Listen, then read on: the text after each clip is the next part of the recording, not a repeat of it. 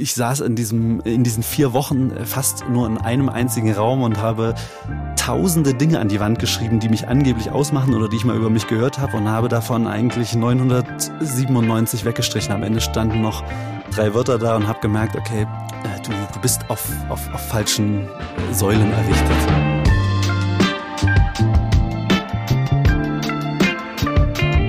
Hallo und herzlich willkommen. Wie schön, dass du dabei bist bei beziehungsweise dem Podcast für mehr Beziehungsfähigkeit in der Arbeitswelt von heute und morgen.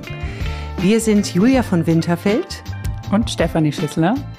Und wen haben wir dabei heute? Den Martin. Hallo Martin. Hallo. Hallo. Wir haben heute Freut bei mich. uns Martin Kohlstedt und ähm, ich kann mich gleich direkt outen. Ich bin sehr, sehr großer Fan von dir, auch schon seit längerem. Und ich hatte letztes Jahr im Herbst die Idee, ähm, dich einzuladen und habe dann auch direkt mit Julia gesprochen und gesagt, das wäre doch super, wirklich auch mal in die kreative Richtung zu schauen, in die Kunst, in die Musik zu schauen. Und ich freue mich wirklich sehr, dass du heute dabei bist bei uns. Freut mich auch sehr.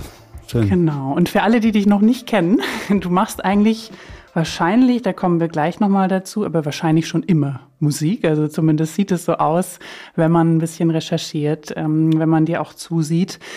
Und du bist nicht nur Künstler, sondern natürlich durch das, was du künstlerisch erreicht hast, auch Führungskraft. Du hast ein ziemlich großes Team um dich, auch gerade jetzt, wenn es ähm, auf die Tour zugeht. Und du hast auch eine sehr faszinierende Tiefe und auch fast schon eine Komplexität im positiven Sinne, die auch wirklich spürbar ist, wenn man dich beobachtet, wenn man dich sieht auf der Bühne. Es gibt eine ganz tiefe Auseinandersetzung mit dem, was du tust und man hat das Gefühl, du bist richtig verbunden mit deinem Tun und auch wirklich ja, eine Leidenschaft, die da spürbar ist und auch immer so ein Blick für das, was um dich rum geschieht. Und ich glaube, das ist auch sehr sichtbar. Ich habe erst am Wochenende den Post gesehen von deinem Waldprojekt. The Forest heißt es, glaube ich, ne? wo du auch dafür sorgst, dass auch in Zukunft wir noch von Wäldern profitieren können. Und deswegen zeigt das, glaube ich, ganz gut auch, was das Thema heute sein wird, nämlich dieses Einssein mit sich selbst, mit der Arbeit, vielleicht auch mit etwas größerem Ganzen. Und für uns bist du da wirklich das beste Beispiel, das wir haben könnten. Und gerade für uns ist es auch spannend, weil wir ja aus diesem Thema auch kommen und auch immer wieder uns dafür einsetzen, dass Menschen diese Verbundenheit in die Arbeit bringen, sei es sinnhaftes Arbeiten, sei es sinnhaftes Tun im Team, aber auch eben dieses ja, sich dafür einsetzen, für das, was man einsteht. Und genau, darüber möchten wir heute mit dir sprechen. Ist es realistisch, dieses Einssein? vielen, wow. vielen Dank erstmal für diese schöne Einleitung. Jetzt muss ja. man dem natürlich noch ein Stück weit gerecht werden und ich hoffe, dass ich das, äh, dass ich das kann. Ich äh, freue mich sehr über die Bestimmt. schönen Worte. Da kommen wir, ich glaube, wir kommen da heute äh, recht weit recht weit rein. Mhm, das glaube ich auch. Man spürte schon auf ja. jeden Fall, dass die Tiefe da sein wird und bereits schon ist. Auf jeden Fall. Mhm. Um vielleicht genau da zu starten, ähm, wir fragen immer oder stellen immer eine erste Frage, die sich mit uns selbst in Verbindung bringt. Und zwar, wie stehst du heute mit dir in Beziehung? Und äh, du kannst vielleicht, Martin, jetzt schon für dich mal äh, nachspüren. Und während du das tust, können wir die Frage schon mal für uns beantworten. Von daher die Frage an dich, Steffi. Wie stehst du denn heute mit dir in Beziehung? Mhm. Also jetzt gerade bin ich doch nervös. Ähm, wir hatten ja gehofft, dich auch hier zu haben. Das hat leider nicht geklappt, auch wenn du, glaube ich, viel versucht hast zu bewegen. Und das wird bestimmt noch mal wann anders klappen. Aber ich merke schon, dass es immer wieder online dann so ein Thema ist. Dann hat man jemand vor sich sitzen und sieht so einen Ausschnitt und macht sich so Gedanken, hm, wie kommt eigentlich die Person rein? Und man geht doch sehr abrupt ins Gespräch. Und da merke ich, ich war vorher sehr gut mit mir verbunden. Ich habe mir auch zehn Minuten für eine kleine Meditation noch genommen, weil ich aus einem Workshop kam heute Morgen. Und jetzt war sie wieder da und jetzt merke ich aber, jetzt habe ich es gerade ausgesprochen, jetzt merke ich, ja, da kommt, kommt wieder so eine Ruhe rein. Und ja, deswegen glaube ich, ich bin eigentlich doch wieder ganz gut mit mir verbunden. Mhm. Danke. Und du, Julia? Ich ähm, bin auf jeden Fall neugierig offen. Äh, ich kann so viel sagen, Martin, dass ich deine Musik nur durch dieses Gespräch äh, in Vorbereitung kennengelernt habe. Also ich bin noch nicht ähm, ganz, äh, genau, ganz äh, mit vielen Jahren dahinter, äh, sag ich mal, mit deiner Musik verbunden. Ähm, aber umso mehr freue ich mich wirklich auf das Gespräch. Äh, freue mich äh, insofern auch mal eine ganz andere Perspektive hier einzubringen, dass wir tatsächlich die Kunst und überhaupt das Kreative in uns vielleicht dadurch äh, ansprechen. Und äh, ich komme auch aus einer Woche, ähm, ja, sowohl Corona wie aber auch äh, Skiferien und ähm, fühle auch einfach so ein bisschen eine Leichtigkeit, äh, eine ein bisschen so im Schweben, ein bisschen auch so, ja, äh, äh, ich hatte heute Morgen schon gesagt, ein bisschen im Schwindel, aber im positiven Sinne, also noch nicht, ähm, noch nicht ganz geerdet und doch, und doch äh, verbunden mit mir selbst, ja. Insofern, genau, so bin ich heute hier. Hervorragend, euch äh, gemeinsam verbunden mit euch äh, gegenüber zu sitzen. Das freut mich sehr. Ich hatte jetzt kurz Zeit darüber nachzudenken, was bei mir abgeht und ich versuche die ganze Zeit eine Metapher dafür zu finden, aber ich glaube, es ist der Rausch. Ja, ähm, mhm. ich befinde mich sozusagen kurz vor einem Peak, der sich jetzt nach drei Jahren Pandemie äh, wieder angestaut hat. Mhm. Ähm, die, das Album kommt äh, am 31. März raus. Die Tour beginnt wieder, die Hauptstädte werden nach drei Jahren wieder bereist. Ähm, es kommt so eine Welle, die man schon am Horizont sehen kann. Und damit einhergehend ist man in seinen 50 Prozent äh, Künstler und Schaffenstätigkeit und in seinen 50 Prozent ja, Leitungsfähigkeit oder beziehungsweise ähm, Team, äh, Teamknoten ähm, ja sehr sehr gefordert und äh, sicherlich auch hier und da mal überfordert und da und äh, das ist eine sehr sehr spannende Phase gerade. Und äh, eure kleinen Einleitungen haben mich da gerade etwas etwas beruhigt und mich äh, ein kleines Stückchen näher zu mir gebracht. Denn ja momentan ist es sehr sehr viel außen hm. Und ähm, das, das Innen ist, äh, muss und soll einfach von allein funktionieren. Und man kann gar nicht ganz so viel Pflege, sage ich mal, fürs Innere betreiben. Mhm. Ähm, aber ich, die, die, kleine, die kleine Einleitung hat den Puls auf jeden Fall schon mal um siebeneinhalb Takte äh, gesenkt. Ich äh, tut mir jetzt sicher auch gut, einfach die kommende, die kommende Stunde. Ja. Ja, das ist auch interessant, ne? weil dieses in sich rein kommen oder die Pflege für das Innere hast du es genannt, die kann ja auch mal so ein Gespräch sein und ein bisschen zu reflektieren. Dann schauen wir doch mal, wohin es uns bringt. Ich habe mir auch Gedanken gemacht, wie wir denn einsteigen. Und ich glaube, du bist auch jemand, wo wir gerne ein bisschen mehr auch über dich und über deine Herkunft hören wollen würden, weil häufig geht es bei uns doch sehr schnell um das Thema. Und ich glaube, dadurch, dass es ja um das Thema Einssein geht, ist natürlich auch wichtig zu verstehen, wer kommt denn da und wer ist denn diese Person? Und ich glaube, da gehen wir bestimmt auch gleich ein bisschen rein. Ich würde aber gerne einsteigen mit einer Frage, die ich auch in deiner Doku ähm, oder als ich die mir angeschaut habe, kam das so präsent hoch. Und zwar hast du da gesagt, jeder hat ein Bild von sich selbst und jeder hat noch mal eine Person. Und meistens gleichen die sich fast überhaupt nicht.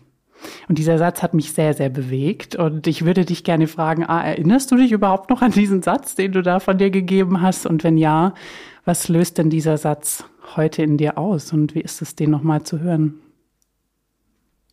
Ich erinnere mich sehr, sehr gut an diesen Satz. Ähm, vor allem, weil sich dieses Bildnis, äh, obwohl ich dachte, durch die Emanzipation der letzten Jahre würde sich das etwas angleichen, aber äh, ganz im Gegenteil, es, es bleibt weiterhin ähm, die Energie der Ambivalenz. Mhm. Und äh, ich muss sagen, dass da kommt, da kommt dieses Bild von sich selbst einfach daher. Ich nenne es irgendwie das Spiegelbild. Nehmen wir doch einfach mal die Zeit, die gerade ist. Ich habe das Album Feld produziert ähm, und da, damit einhergehen zum Beispiel auch äh, fünf Musikvideos, äh, wo eine Person, äh, das bin schon ich, aber diese Person ähm, sehr selbstbewusst oder mit einem starken Blick nach vorn äh, mit der aktuellen Zeit kollidiert.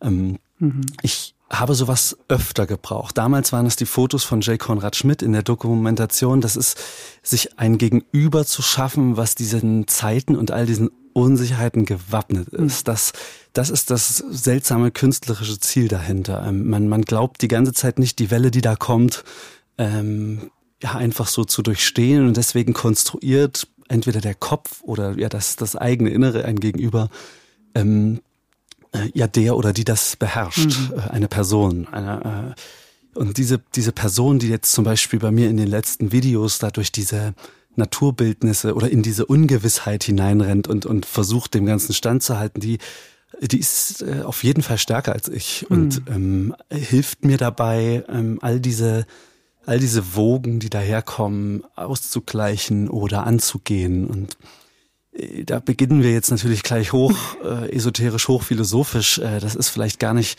das, das, das muss es gar nicht sein. Es ist, ähm, ja, es ist eine, eine Vorbereitung auf, auf das, was da, auf, auf das, was da kommen mag. Das, da ist, das hat wenig mit, mit Ego zu hm. tun oder wenig damit, dass man äh, in irgendeiner Form Attraktivität oder in irgendwas ausstrahlen möchte, sondern dieses, dieses Gegenüber, dieses Spiegelbild, das, ich habe das Gefühl, der hat einen Plan, ich, ich, äh, den ich noch nicht ganz genau weiß, wie er den umsetzen möchte oder was er, was er da macht, aber ich folge dem äh, und ich äh, glaube, glaube dem äh, dieser dieser Richtung, weil ich das nie weiß, wenn das Album rauskommt. Das ist ganz intuitiv entstanden. Es ist einfach aus mir rausgelaufen. Ich würde fast sagen, es ist unterbewusst entstanden. Und erst eigentlich ein Jahr später, also würden wir in einem Jahr noch einmal sprechen, könnte ich viel besser darüber mhm. reflektieren, was da passiert ist. Aber so ein paar Bildnisse habe ich schon durchreflektiert und so ist auch dieses Gegenüber, diese, diese, mhm. ja, diese Fotos, die man von sich erschafft und dann ähm, sein Gegenüber damit konstruiert. Ja. Mhm. Vielleicht magst du einmal kurz dann ein, ein Bild davon machen. Wie siehst du denn in diesem Foto aus? Oder was, ähm, wie mhm. können wir uns das vorstellen? Einfach für unsere äh, Hörenden, äh, dass sie da so ein Bild dafür bekommen und dann können wir dich mhm. auch gleich beschreiben, wie wir dich jetzt gerade sehen. ja, also das, das Benzin für die, für die, für die ganze Erstellung meiner, meiner Sachen ist, ähm, ist, ist, kon ist Kontrast, Diskurs, mhm. äh, Unsicherheit, Sehnsüchte, Reibung, ähm, also all die ganzen Sachen, die die Gedanken eigentlich verursachen, mhm. ähm, erzeugen Reibung und das erzeugt wiederum Entwicklung und das erzeugt ähm, ja das, das Endprodukt Musik oder äh, mal ganz klar gesagt, das, was aus einem rauskommt. Mhm. Und wenn ich da auf der Bühne sitze, dann provoziere ich das. Ich, ich äh, hole mir verschiedene Argumente auf die Bühne, stell die gegenüber und lass und, und jag die aufeinander, wie in so einem Teilchenbeschleuniger äh, und schau, wow. wie die miteinander äh, reagieren. Mhm. Und jetzt ist so, dass ähm, wenn man sich da zu weit reinbegibt, wird man dann ist es ganz klar, dass auch die, die, die, die Schwäche oder sagen wir mal die Ohnmacht ähm, da ziemlich schnell aktiv werden kann. Also diese ganzen großen Themen, nehmen wir jetzt die aktuelle Zeit oder nehmen wir das Ende der Pandemie, Menschen wieder begegnen, mhm. Krieg, Inflation, Existenz, mhm. Musik, Mitarbeitende, äh, bla bla bla. Mhm. Wie soll man sich von all dem befreien und sozusagen ganz, ganz frei Dinge aus sich herauslaufen lassen, äh, ohne diese Dinge mit einzubeziehen? Und dafür ähm, genau dafür brauche ich eine, eine Person, die dem ge gewappnet ist. Hm. Also ähm, man, man stärkt sich über dieses Spiegelbild und sagt sich, ähm, egal was da kommen mag, äh, ja, ich will nicht sagen, da ist ein Optimismus mit meiner hergehend, aber da ist sowas wie, wie äh, man, man, man, man schafft sich eine, eine Rüstung an für das, was da kommt. Aus diesem Grund ist dieser Gegenüber ein äh, viel klarerer Martin, würde ich hm. sagen. Ein viel, der, der hat ein in, in seinen Augen oder beziehungsweise in seinem Blick oder in seiner Richtung erkennt man, dass da kein Geschwurbel und kein heißer Brei ist, äh, so, so wie es in diesem Podcast sein wird. Ich werde sehr, sehr lang um Antworten und, und äh, Sachen drumherum schweben, weil ich mir der Sache, ja, dass ich der Sache gar nicht ja. sicher sein kann. Aber ja. ich habe das Gefühl, diese, äh, die, diese, dieses Wesen, was ich da erschaffen habe, ich, ich rede dann gern in dritter Person von mhm. mir, ähm, der hat äh, ja, der hat diese diese Attitüde oder sagen wir mal diese Haltung äh, dem zu entsprechen. Der ist, der ist irgendwie stark genug, ähm, sich nicht ohnmächtig von all diesen zugelassenen Gedanken machen zu lassen. Und das ist, das würde sehr schnell passieren, weil in der Kunst ist es ganz wichtig, alle Sensoren aufzumachen. Mhm. Aber wenn man das tut, dann weint man bei jedem toten Baum da draußen. Also man muss, man muss, man braucht, man braucht wirklich diese, diese Schicht außen drauf, ähm, mit der man auch weitermachen mhm. kann, mit der man nicht einfach aufhört, sondern halt diese, äh, ich sag mal, diese Reibung, diese Ängsten, diesen Diskurs konvertiert ja. in eine nach vorne gerichtete Haltung. Ja, ich hatte ja auch gerade, ich dachte, kann ich das jetzt fragen? Das ist sehr, sehr persönlich, aber jetzt hast du es selber schon angeschnitten. Ich habe mich gerade gefragt, ob diese diese Person, ähm, diese andere, die ja doch auch mit dir so verbunden ist, ob die einfach die Ängste, die du hast, auffängt und, und überträgt und vielleicht sogar wandelt in eine, in eine Stärke. Aber es hat eben, glaube ich, schon was mit den eigenen Ängsten zu tun, oder? Wie siehst du das? Ja, ja, genau. Und diese, diese, diese Ängste sind glücklicherweise keinen, keines, keines schwachen Ursprungs, mhm. sondern sie sind Sorgen. Also beziehungsweise sind es einfach Dinge, die man nicht ausdefinieren mhm. kann, nicht zu Ende rechnen kann. Und da äh, ist jemand, der das, da ist, da ist was, da ist wie so eine mütterliche, aber auch väterliche Energie mhm. mit drin. Einfach, man erschafft sich sein Über, ein Über-Ich, mhm. ähm, ohne dass das eine extreme Hierarchie sein muss, aber es ist wie so, man, man arbeitet auf einmal für eine höhere Sache, die jetzt aber keine Persönlichkeit in dem Sinne ist, sondern das ist eine Richtung, mhm. eine, äh, ich habe es versucht mit Attitüde zu beschreiben. Ja, es ist wie so eine, eine Denkweise, äh, der man dann, dann folgt und, und auf einmal auf einmal bekommt das einen Drive und ein Flow, Flow-Erlebnis und äh, jeder auf einmal baut sich dominotechnisch auf der, auf dem ersten Gelingen dann das nächste auf und es kommt alles wieder ins Rollen und dieser Aufbruch, das ist auch das, was ich zum Beispiel mit meinem letzten Album oder mit dem, was jetzt kommt, ähm, ja, ver verkörpere, mhm. diese, dieses in, in, ins Rollen kommen, dieser Gedanken, die so lange auf Eis lagen mhm. jetzt. Und wenn ich jetzt einfach, weil wenn ich dir so zuhöre, denke ich, oh, das ist ja super, das hätte ich auch gerne. Und wenn ich jetzt auch an Hörende denke, die sagen, ja, das klingt, das klingt, als bräuchte ich das auch. Was würdest du denn, denn sagen? Wie geht sowas? Wie kann ich mir sowas aufbauen? Wie kann ich mich dann damit auch verbinden? Also ich glaube, es gibt ganz, ganz viele tolle Methoden. Ähm, ich, du hattest vorhin von zehn Minuten Meditation mhm. zum zum Richtungsbestimmen äh, äh, erzählt. Ähm, eine, ich glaube, dass das sind das sind alles kleine Metriken. Äh, da gibt es Sport, da gibt es Zeit oder Konzentrationsübungen oder keine Ahnung. Ich, äh, ich bin da kein. Ja, aber wie machst leider, du das? Leider das kein, ist die Frage, ja. genau. Das ist, ähm, das, ich bin da kein, ich kein Anleitender in dem Sinne. Was Einzige, was ich, das, was ich weiß, dass ich ähm, so eine interessante Disziplin darin brauche. Mhm. Ich weiß nicht, ob ich das auf andere einfach übertragen lasse. Ich weiß, dass ich mich, so blöd das klingt, aber auf eine gewisse Weise unterdrücken muss. Mhm. Ähm, dieses Über-Ich, was ich mir da kreiere, ist höher als ich und ich muss mhm. und ich untergebe mich dem, genauso wie ich mich der Natur, also ich, ich bin immer dann am besten funktional, wenn ich einer größeren Sache angehöre. Das kann die Natur mhm. sein. Ähm, ich sehe die Bäume um mich, die waren vor mir, die werden nach mir sein. Äh, ich bin einfach nur ein kleiner Teil einer großen Sache. Gucke ich in den Sternenhimmel, gucke ich ins Feuer, gucke ich aufs Meer, äh, werden, werden gleiche Prozesse in Gang gesetzt. Und ich habe das Gefühl, okay, und je kleiner ich bin, desto weniger kann ich diese bewusste Verantwortung dafür tragen, äh, dass alles äh, seinen Gang geht und äh, die Probleme sind nicht mehr so menschlich, nicht mehr so hm. ich bezogen, mhm. nicht mehr so äh, und, und, und genau da entsteht für mich die Ohnmacht. Wenn ich zu lange äh, mit meinem Problem in meinem Kreise im, im Orbit drehe und glaube, dass auf dass die Welt das in irgendeiner Form zu interessieren hat oder nicht. Nein, am, am einfachsten ist es wirklich für mich das Rauszoomen. Hm. Ich werde klitzeklein und genauso ist es dann auch mit diesem ja, mit dieser Instanz, die ich da kreiere. Ich arbeite für eine größere Sache. Ähm, es ist dann nicht sowas, vielleicht das einfachste Beispiel, nehmen wir das Waldprojekt. Ähm, die Idee hatte ich schon selbst, das stimmt. Aber ich habe die unter einen größeren Scheffel gepackt. Also ich habe da wie so eine Art Pflichtbewusstsein für entwickelt und, und ertappe mich auch hin und wieder dabei, wie ich eigentlich kaum Energie dafür hm. habe.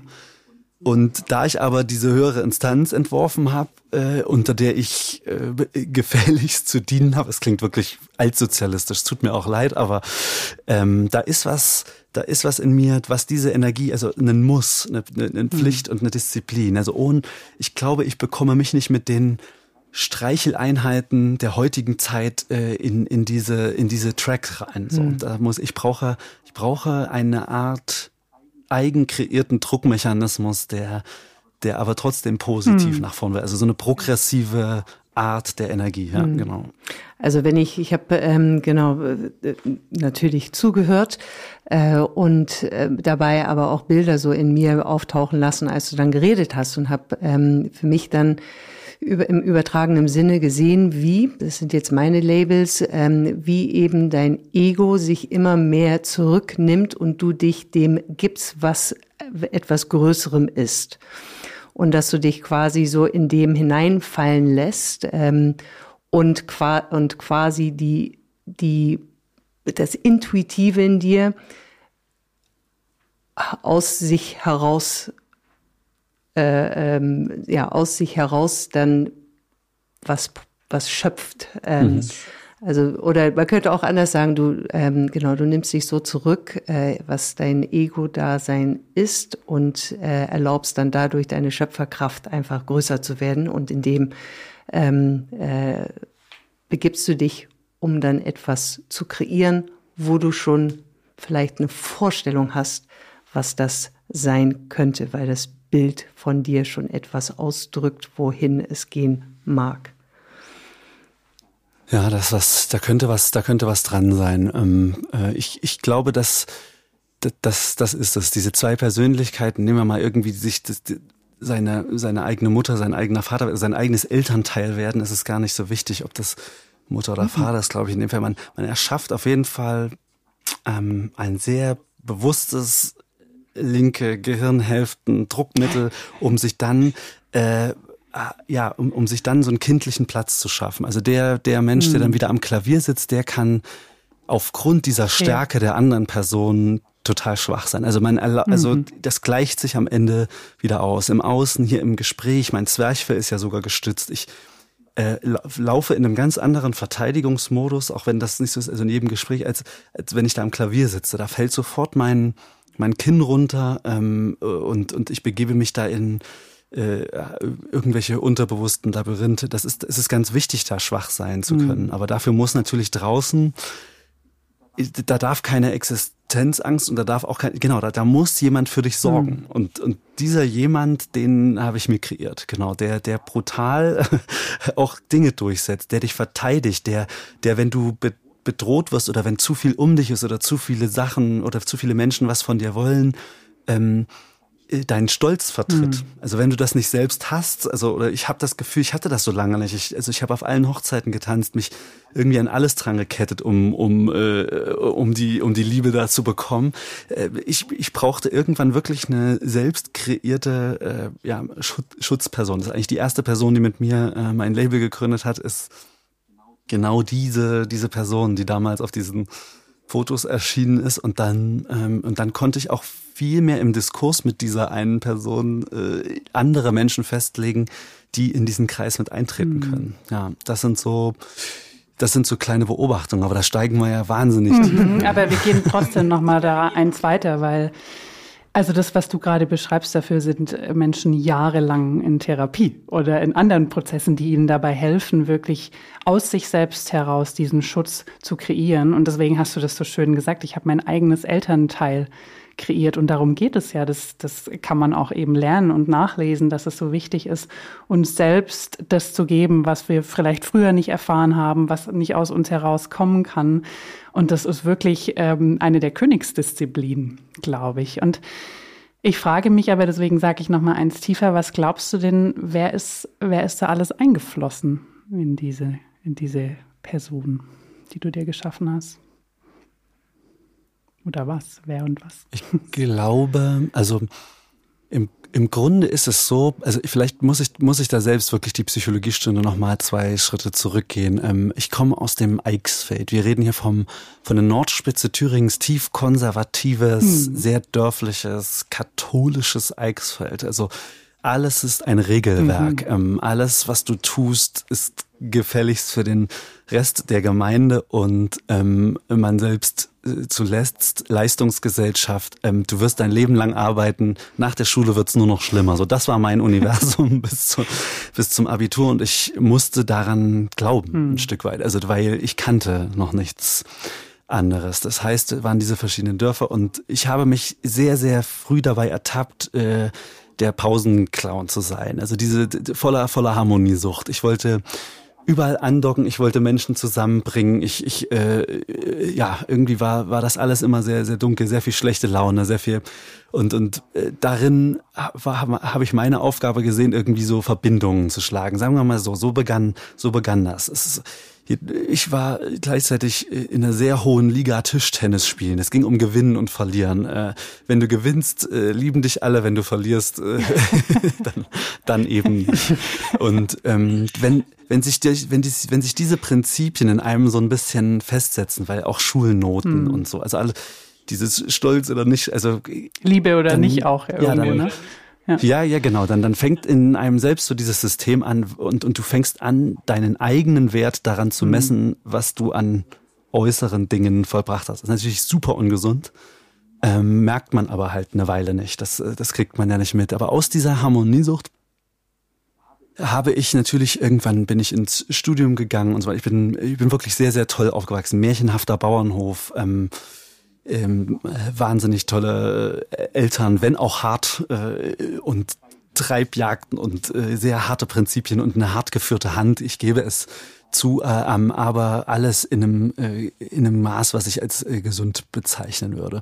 Und äh, daraus, darauf aufbauend kam irgendwann das Studium, die ersten eigenen Ideen. Das, wir haben Vereine gegründet, äh, in, wo wir Kultur in dieses in die kulturschwache Region bringen wollten. Wir haben äh, irgendwann habe ich gemerkt, dass man mit eigenen Ideen auch Dinge erschaffen kann und Teams bilden kann. Oder es gibt überall Gleichgesinnte und man kann die zusammenpacken und Energie multiplizieren. Und das war eine, das war eine schöne Zeit. Wir haben dann angefangen, Konzertabende zu machen mit, mit für einen guten Zweck. Und das war nach dem Abitur das ja, das, ich habe auf einmal gemerkt, da ist, da, da spielt was eine viel hm. größere Rolle. Und dann kam irgendwann das Studium. Ich habe dann Medienkunst und Mediendesign in Weimar äh, an der Bauhaus-Universität studiert, habe dort weitere Gleichgesinnte gesammelt und angefangen, immer parallel Musik zu machen und ähm, habe dann irgendwann auf 600 Hochzeiten gleichzeitig getan. Ich habe fürs Goethe-Institut äh, Projekte entwickelt, hm. Kinder, Kinderbuchprojekte, war an sieben Bandprojekten, habe äh, für äh, Leute wie also so Clouseau und Pop äh, Business eigentlich so so Songs geschrieben und solche Sachen habe wie gesagt gleichzeitig dieses Studium gemacht mhm. und äh, war eigentlich immer so auch irgendwie äh, Sport und habe das das alles wurde immer fusseliger es gab keine es gab keine Richtung mehr. Ich wollte überall was abgreifen und habe gemerkt, dass ich nichts davon aus mir selbst erzeugen kann. Aus diesem Grund habe ich den Weg in so, so viele Richtungen gesucht.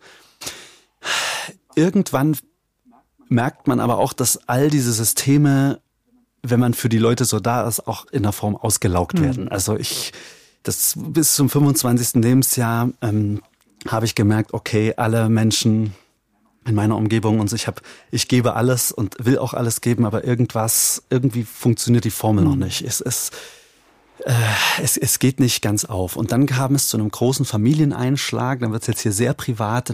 Ich habe meine Mutter im Lungenkrebs verloren, mhm. als ich 25 war. Und mit einem Schlag äh, wurde alles wesentlich. Auf einmal hat sich niemand, also äh, wenn, also wenn die Mutter dann weg ist, wenn die Mutti weg ist und, und man irgendwie feststellen muss, dass man sich jetzt um sich selbst scheren muss, also so komplett, mhm. habe ich richtig einen Schalter gespürt, ähm, in der Zeit, wo äh, ich ja angefangen habe, auf mich äh, selbst aufzupassen. Das klingt jetzt ein bisschen komisch, also ich nee. musste das erstmal lernen, ja.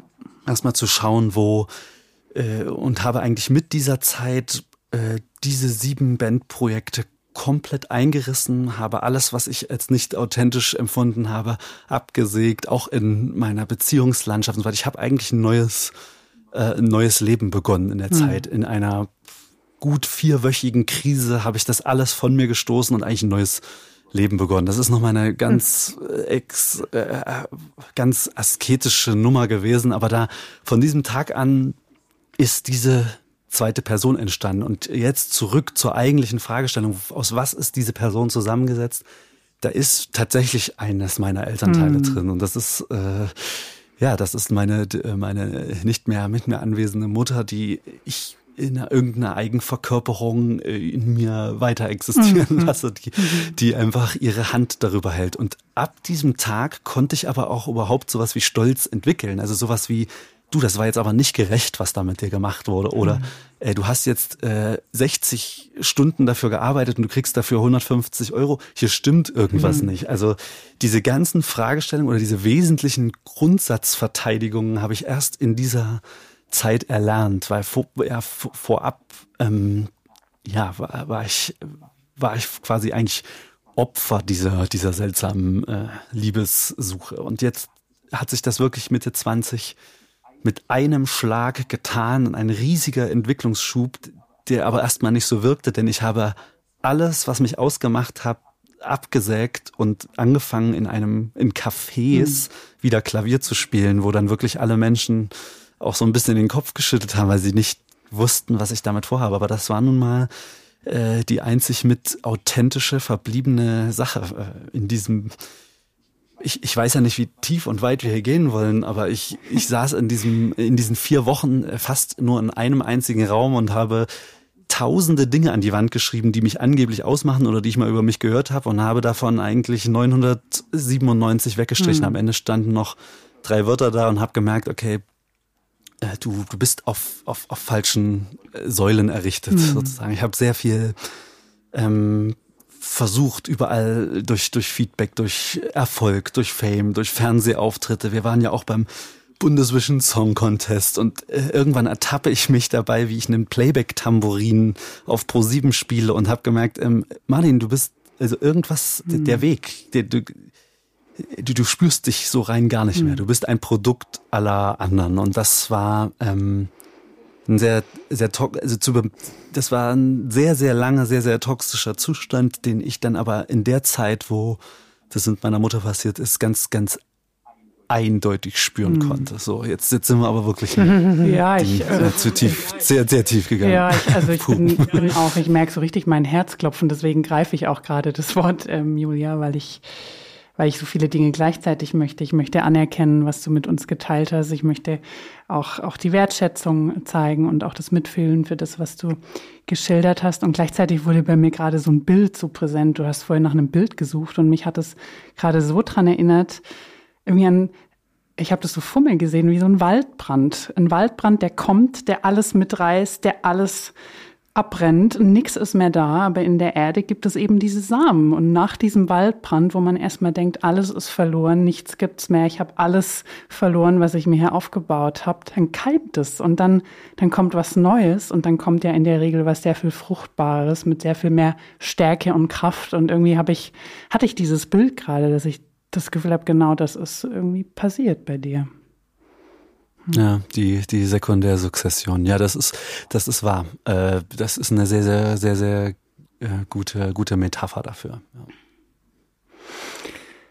Mich würde ähm, genau nochmals zurück zu diesen tausend Worten an der Wand und du sagtest ja, es waren dann noch drei, die, die eigentlich mhm. übrig geblieben sind. Ähm, was denn erstens dir es ermöglicht hat, es auf drei zu reduzieren und dann natürlich die Neugierde, äh, welche drei das denn dann auch wirklich waren, ähm, die dann neue Säulen hm. sozusagen hm. gegeben haben. Ähm, ich glaube, zwei der Worte haben jetzt vielleicht nicht die große Bedeutung für das Außen. Ähm, ich glaube, da wird es dann auch wahnsinnig privat. Ich weiß auf jeden Fall, ähm, oder das Allerwichtigste, worauf ich halt meinen Fokus gelegt habe bei dieser Auswahl ist, was, äh, was war wirklich ich oder was ist was ist eigentlich authentisch? Mhm. Und dieser Begriff, der nun wirklich in jeder Pop-Rezension äh, mittlerweile missbraucht wird, ähm, hat, hat einen wirklichen Ursprung. Also mhm. was sich selbst einzugestehen, was von einem selbst authentisch ist, das wird, das wird ein sehr schmerzlicher Prozess. Mhm. Ab diesem, ab, ich habe in diesem, in diesem Raum, äh, und es war wirklich ein heftiger mhm. Zustand. Also ich habe mich wirklich in, in diesen Raum eingeschlossen, habe irgendwelche Dosensuppen aus, aus irgendwelchen ähm, die man mit so einem Dosenöffner aufmacht, mhm. äh, mich über die Tage ernährt. Also völlig, völlig absurd und wollte halt, musste mich in irgendeiner Form neu, neu justieren. Und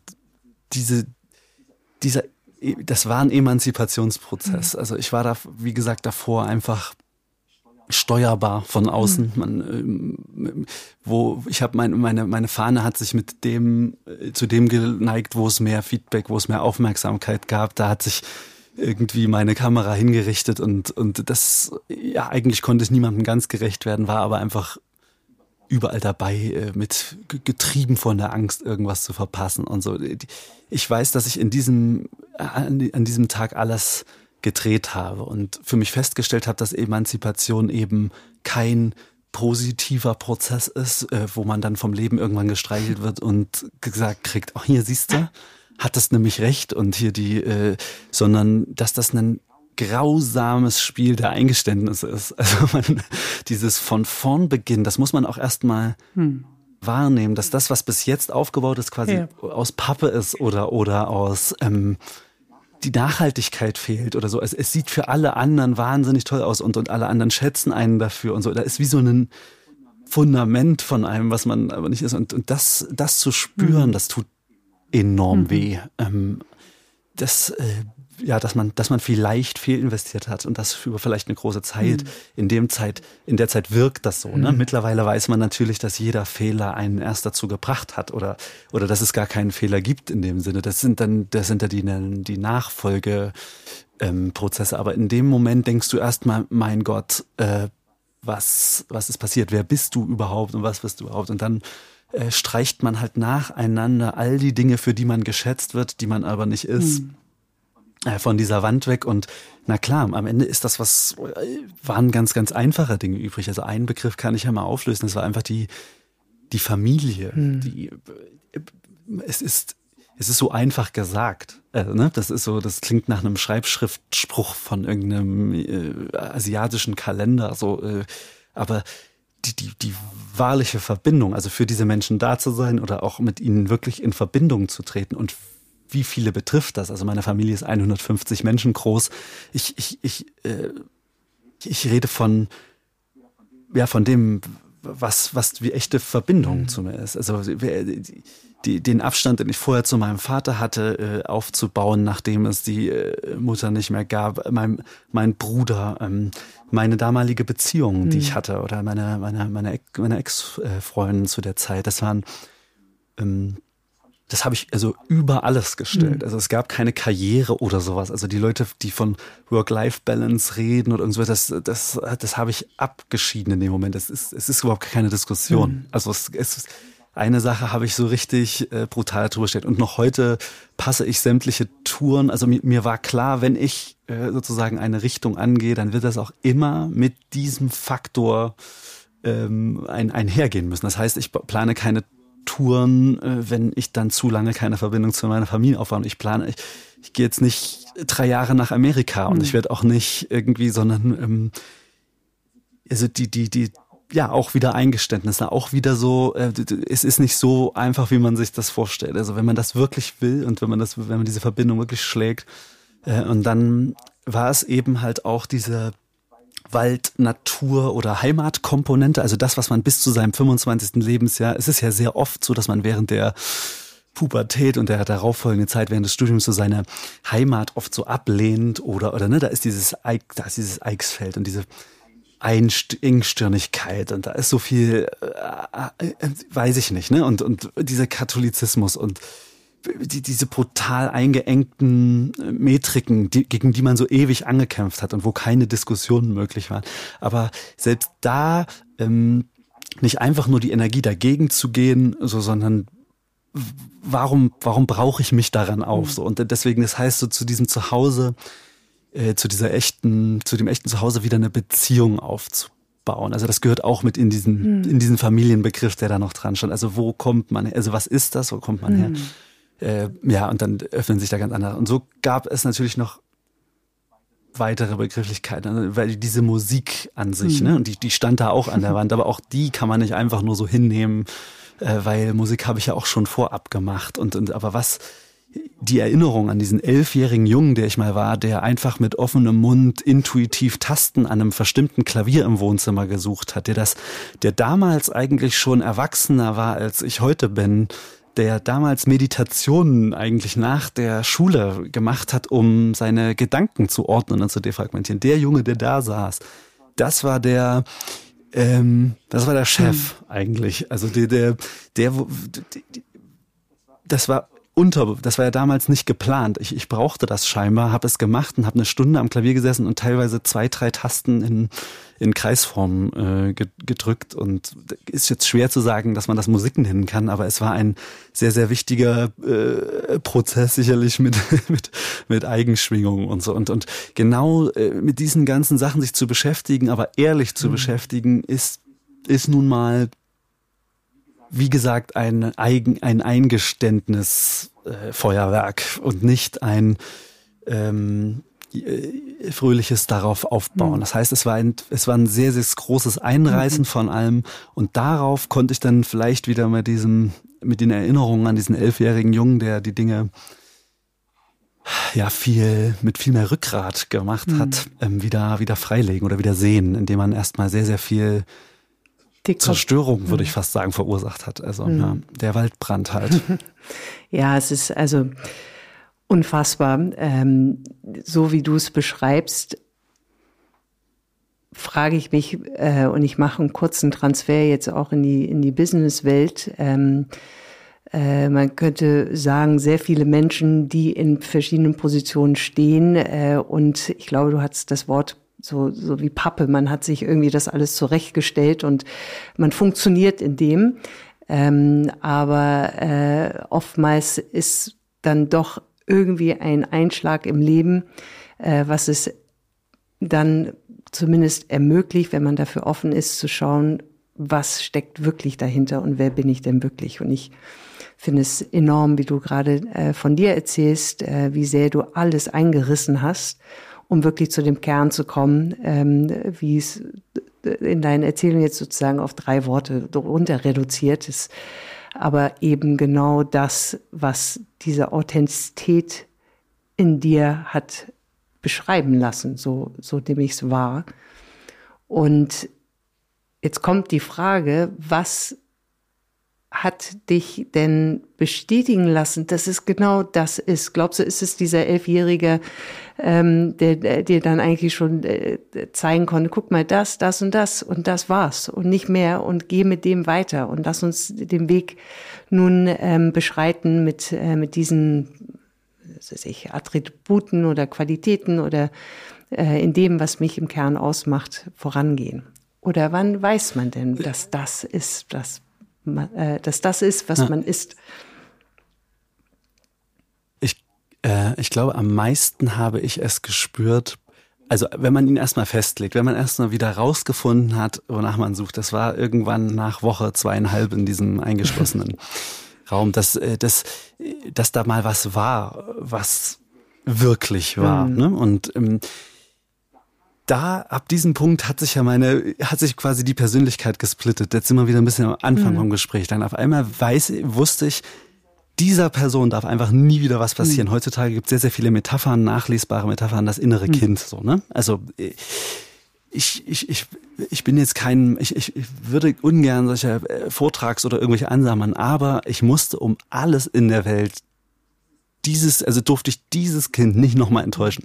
Es war einfach, es war No-Go. Mhm. Es ist, es hat ganz lange gedauert. Also ich habe es über 15 Jahre quasi überlagert oder es hat sehr oft versucht, mit zarten Bleistiftzeichnungen äh, dir Zeichen zu geben und ich habe aber mit dem Edding äh, ein anderes Leben drüber gemalt. So. Und, und äh, damit habe ich den irgendwann verdrängt. Und dann, als ich ihn dann aber äh, als ich feststellte, dass es ihn noch gibt, so in einem ganz, in einer ganz, ganz kleinen Flamme, wusste ich, den werde ich durchverteidigen müssen. Also damit der sich frei, mit der sich irgendwann mal anfängt zu entfalten oder jetzt irgendwie frei machen, äh, brauche ich extreme äh, Stärke. Ich meine, man stößt ja auch vielen vor den Kopf. Man geht aus sieben Bandprojekten raus. Man hat das ganze Leben bis dann aufgebaut. Mhm. Die Menschen, äh, seine DozentInnen, ne, mit denen man irgendwie große Projekte gemacht hat an der Uni und, und äh, man, man, man, man wendet all diesen Menschen erst einmal in ihrem Sinne den Rücken zu. Also es hat, das wirkt erstmal so ganz äh, fatal.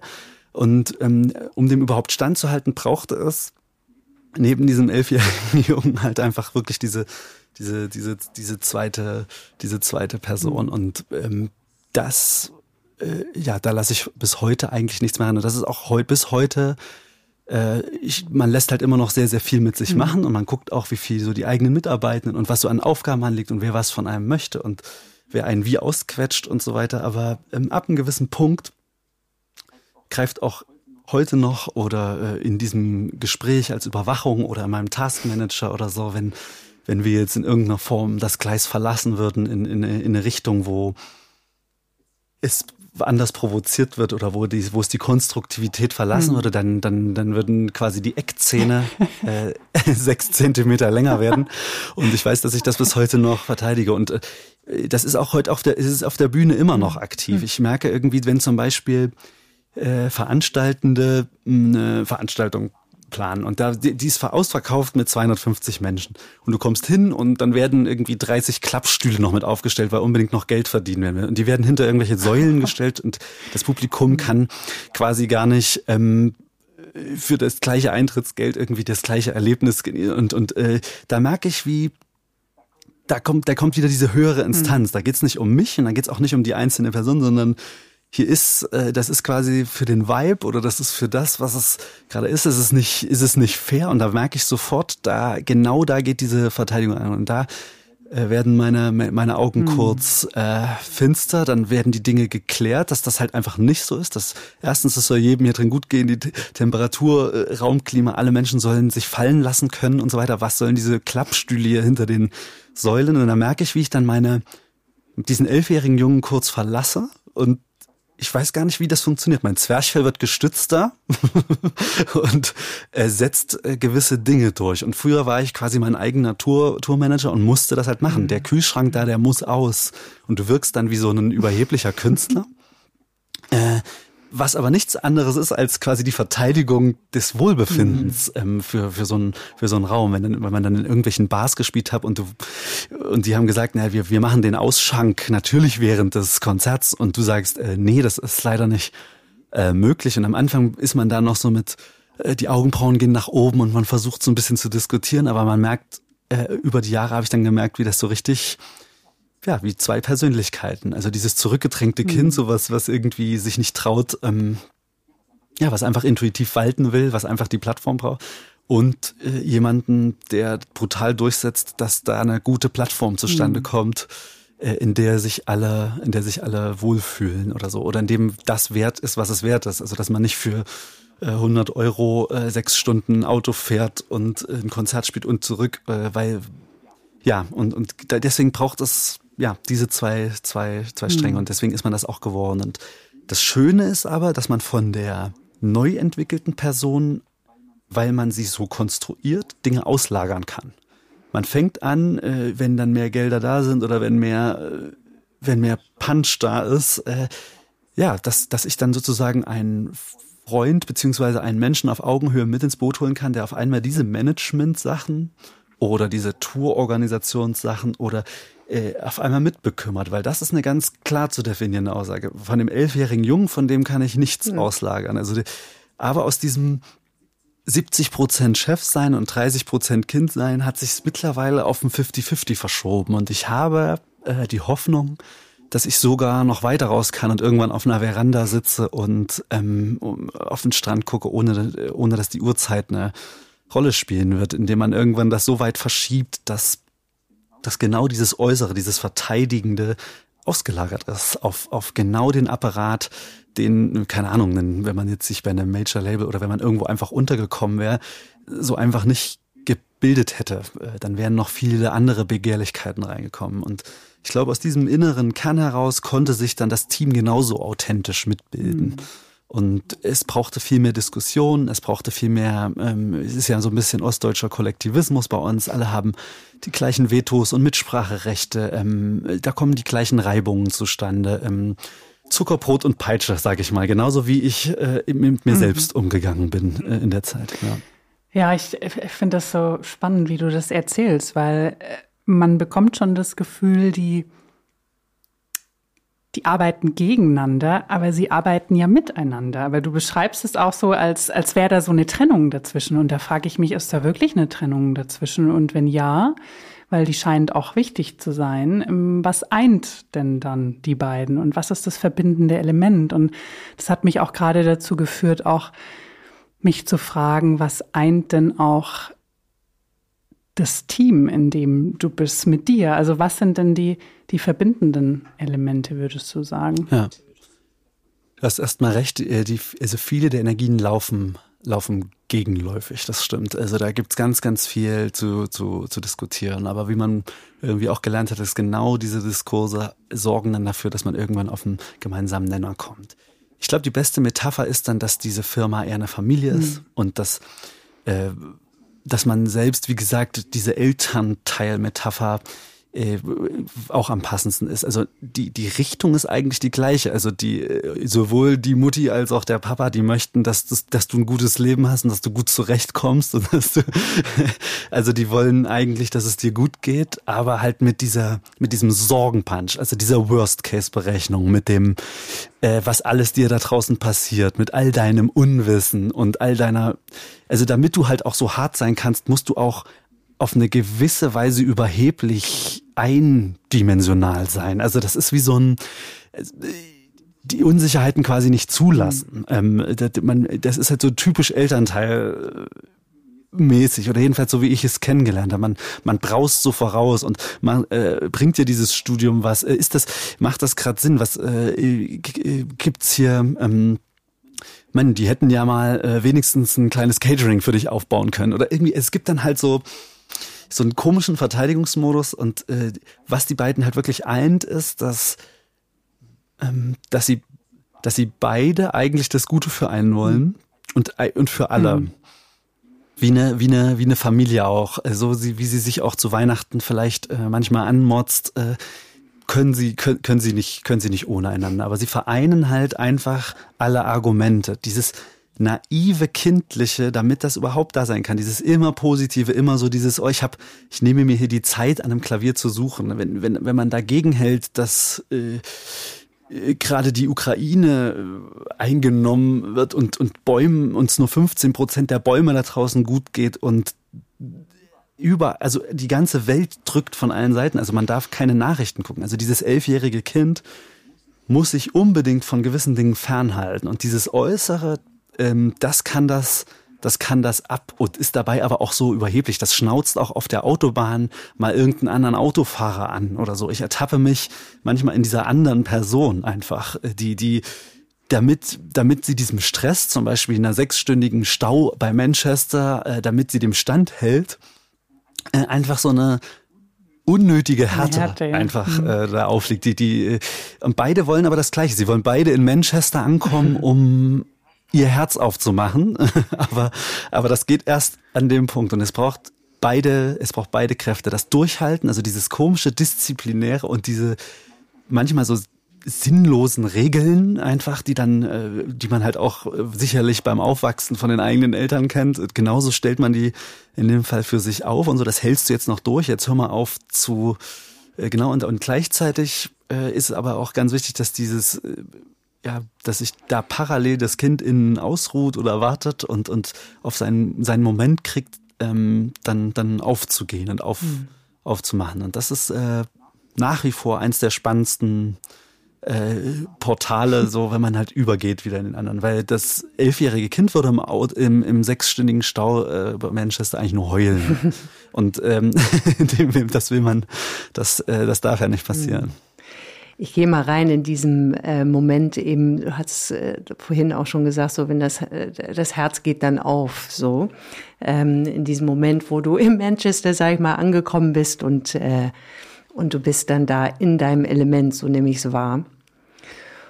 Und die Frage, die ich habe, ähm, du hast auch ein paar Mal eben auch zu deinem Team als Familie auch dich ähm, darauf bezogen. Die Frage, die ich habe, ist, was passiert in diesem Moment, wo das Herz aufgeht, was und wofür bist du dann in diesem Element?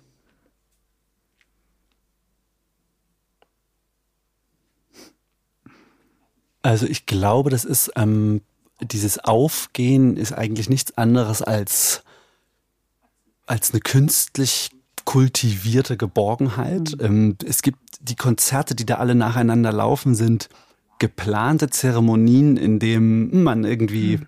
sicher seine Gedanken, all sein Zeug äußern kann. Ich meine, das sind alles improvisierte mhm. Floating-Prozesse, die, die, ähm, ja, die, die zulassen. Mhm. Also die denn, ähm, und ich habe gemerkt, dass das nicht nur aus therapeutischer Sicht total toll für mich ist oder wichtig mhm. für mich ist, diese ganzen äh, Konzerte zu machen, sondern auch einfach wirklich zu diesem Dinge, Dinge werden verknüpft. Alle, die auf einmal in einzelnen Positionen hierarchisch angeblich für mich arbeiten oder so, werden zu einem einem. Knoten. Mario am Ton fliegt mit und äh, hat den gleichen offenen Mund wie der elfjährige Junge, weil er, weil er, weil er dem ja irgendwie, weil er mitfliegen muss. Er kann nicht einfach nur irgendwelche Einstellungen mhm. machen und hoffen, dass das seinen Gang geht, gerade bei Improvisation. Und, und diese, das, was da passiert ist, dass dann doch alle zu einem werden. Also die Familie ist halt so, äh, ist sie deshalb so eine gute Metapher, weil sie ja nicht unbedingt immer miteinander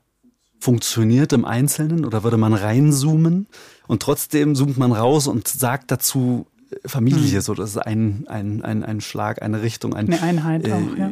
Bei irgendwelchen und bei großen emotionalen Familienfesten sieht man dann auch, dass das, dass die meisten Sachen hinfällig gewesen wären oder auch, also so, so merkt man das auch. Also dieses Innen und Außen findet in jeder einzelnen äh, Person statt. Und diese, diese, diese Zeremonie, die da stattfindet, ähm, das klingt immer alles noch so, ja, so, so esoterisch soll es gar nicht klingen, aber es ist, es ist, es ist einfach hm. so. Die, die, da kommen Menschen zusammen. Äh, ich, ich gerate dort von mit mir ins Gericht äh, und jeder Einzelne für sich im Raum mit sich. Äh, und, und so entsteht quasi eine passive Gemeinschaft, auf der, ähm, die ich als dieses Herzaufgehen bezeichnen würde, weil auf einmal natürlich Schwächen wieder möglich sind, da ist Scheitern möglich, das ist Improvisation quasi im vollen Maß. Ich rede hier nicht vom, vom Jazz, wo, äh, wo man auf der rechten Hand eine schöne ähm, Skala über die linke Hand spielt und, und, und mal, sondern wirklich sich da hinzusetzen, zweimal durchzuatmen und sich eine Tonart zu überlegen, mit der man jetzt anfangen könnte und, und ähm, hm. ja, so eine Art Mut entwickeln hm. zu können und alles, was damit einhergeht. Und dafür braucht es einen sehr, sehr großen Safe ist. Und genau das ist eigentlich das, was mein Team mit am meisten bekümmert hat, warum wir mittlerweile für so ein Album 50 Leute sind, die an einer Sache mhm. arbeiten. Ähm, und genau, und auf, auf bei einem Auftritt sind wir zu, zu sechst und, und jeder hat seine Rolle, um genau diese, diesen Safe Space ähm, für das Öffnen, hm. ja, keine Ahnung, mit einem, mit seinen Senf dazu zu geben. Ja. Genau, ich, ich bilde es mir äh, immer wieder vor. Ich äh, denke sehr gerne in Bildern. Und wenn äh, ich genau hatte dann plötzlich die sechs äh, von euch auf der Bühne und ich mir einfach so vorstelle, dass es ein unfassbares in dem Moment sein muss. Also gerade auch mit, äh, wie ich deine Musik erlebe. Und äh, da würde ich so gerne mal reingehen. Was passiert in dem Kopf in diesem Moment? Kann man das überhaupt beschreiben oder ist es einfach, man ist komplett ausgebeamt äh, aus seiner aus seiner Denkvermögen und somit nur noch in einem Tätigen oder in einem Dienen, was aus einem herausfließt und dass äh, die anderen auf der Bühne sind genauso und somit vereint sich das dann alles wieder. Also wenn man nur diesen Moment Total, auseinandernehmen könnte, wie würde der denn sein?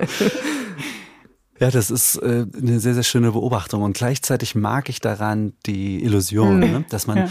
An, über etwas reflektieren möchte, was mhm. ja ein Prozess ist, nach einem Prozess, äh, was angeblich im Moment stattgefunden mhm. hat. Und das, ich liebe das, ist, dass es nicht einfangbar ist. Das ist YouTube oder so viele, äh, man hat versucht, irgendwelche Streaming-Konzerte während der Pandemie zu geben, man hat versucht, Momente mhm. einzufangen. Und jedes Mal scheiterten sie einfach nur daran, dass, dass man halt nicht äh, dabei, mhm. also es, es, es kann mhm. nie ausreichend stattfinden. Mhm. Also für mich ist eher das Zweite, was du erwähnt hast, so das, ähm, das Allerwichtigste. Also nehmen wir nochmal die zwei Personen, die es gibt. Ja, der, der kleine Junge auf der Bühne, der will im Moment sein. Dafür muss es dann aber wieder einen Teil in dir geben, nämlich, sehen wir wieder dieses äh, komische, kreierte äh, Über-Ich, was dann ähm, vorher und nachher berechnet. Mhm. Also was den Plan macht für das, was kommt mhm.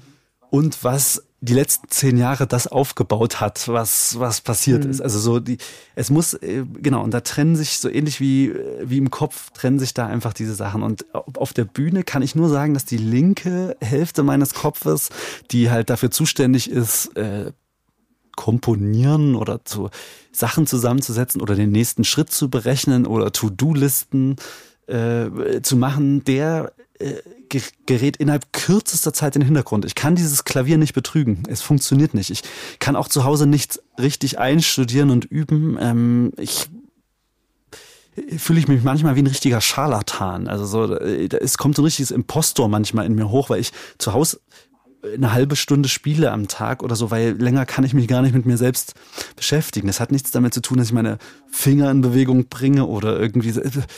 Ähm, und so setze ich mich da auch auf die Bühne und lasse es dann äh, wirklich, also wirklich laufen. Mhm. Also der, der ist, ist, ist der beste, der Best Case ist, wenn ich einfach, wenn es einfach läuft. Und das Einzige, was passiert, und da wird's dann gemein, wenn dann, keine Ahnung, Arte Concerts vorbeikommt und sagt, ja, wir machen jetzt hier einen 27,5-minütigen Mitschnitt von dir und er geht los in 10, 9. äh, da die linke Gehirnhälfte auszuschalten, mhm. ist, ähm, das ist, das hat nichts mit mutig zu tun. Das ist dann einfach nur Wahnwitz. Und dann gehst du da rein und die ganze Zeit läuft aber eine Uhr rückwärts. Und das ist sehr, sehr schwer mit diesem Moment zu vereinigen. Also ich, äh, man, man kann sich, man kann sich halt hier und da nur zu gewissen Prozentsätzen dem hingeben. Mhm. Bei den eigenen Konzerten am meisten, aber schon bei einem Festival gibt's einen Ein-Stunden-Slot. Du möchtest niemanden auf den Schlips treten, der danach dran ist.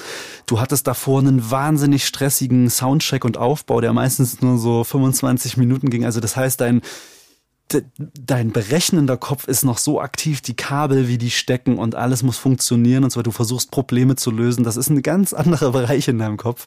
Dann kommt der Auftritt, dann wird alles selig breiig und so weiter, aber auch der hat ein Format und diese Formate sind eher das, was immer mal wieder gegen, gegen diesen Moment äh, ankämpft. Oder ähm, ich ertappe mich auch hier und da mal bei, ähm, okay Martin, du hast jetzt eine halbe Stunde in der Elektronik rumgewühlt, jetzt spiel einfach mal kurz Klavier. So, es gibt's auch. Es ist wie so eine kurze Mini-Erziehungsmaßnahme auf der Bühne. Es sind so kleine Gedanken, die von links nach rechts rüber wandern. Ähm, aber ansonsten, Best Case nach wie vor, es darf einfach laufen. Aber es kann dann halt dazu führen, dass du vier Stunden äh, und Spucke tropft aus deinem Mund irgendwo in irgendeinem Raum sitzt und alle Leute sind schon gegangen. Kann, das wäre dann.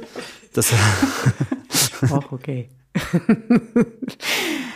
Ah, das ist so wahnsinnig. Ich versuche irgendwie zu begreifen, wie das geht, weil das ist einerseits, wie das Julia auch sagt, ne, du bist so in deinem Element, es fließt aus dir raus.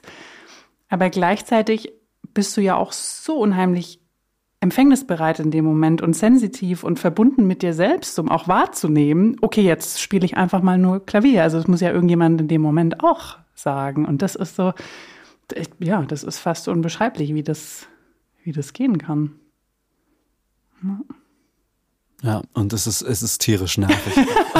es ist, ähm, das, was hier so, äh, genau, was, was man hier so versucht als, äh, genau, es ist, es, ich, ich komme dagegen ja auch gar nicht an. Es sind so hunderte Sachen gleichzeitig ja. und manchmal dann schreibst du es in einen Text, dass du, dass du improvisierst und dann ähm, machst du das auch und gleichzeitig ist es, spielst du 30 Konzerte hintereinander. Das heißt, da wird immer auch ein Reflexionsprozess zu dem Vorher mhm. und dem mhm. Nachfolgenden irgendwie stattfinden. Und das heißt, diese, dieser Kampf, der ich, da sind wir wieder bei diesen wirklich gegenläufigen mhm. Energien. Also die, die versuchen sich gegenseitig auszugleichen oder sagen wir mal ständig zu prüfen. Mhm. Aus diesem Grund bleibt es auch echt ich glaube, würden beide Hälften so ruhig hinmachen mhm. oder würde sich äh, das innere Elternteil nicht mehr für einen interessieren oder das so ignorieren, dann, dann würden sich die Dinge Beton verfestigen. Mhm. Und so, dadurch, dass das immer gegeneinander haut, bleibt es flüssig einfach. Mhm. Dieser, dieser, dieses Gedanken, mhm. dieses ganze Gedankengut. Auch dieser Zweifel ist die ganze Zeit, der knetet der knetet diese Gedanken immer wieder durch. Wenn man irgendwann den Zweifel verliert, und das ist, glaube ich, auch da, wo künstlerische Laufbahnen irgendwann sich so verfestigen, mhm ähm, ist, dass du irgendwann okay damit bist. Ja. Und der, der, der Zweifel und, und auch diese Gegenläufigkeit oder das, diese, diese Kontrollebene oder dieser, diese Selbstunterdrückung einfach wirklich nachlässt. Mhm. Ich habe äh, so viel Sorge darum, als auch freue ich mich auch auf die Zeit. Ja. Einfach, wo man nicht mehr sein eigener äh, Sklave ist, sozusagen, in dieser, in dieser Hinsicht. Es ist, äh, es hat Pros und Kontras, mhm.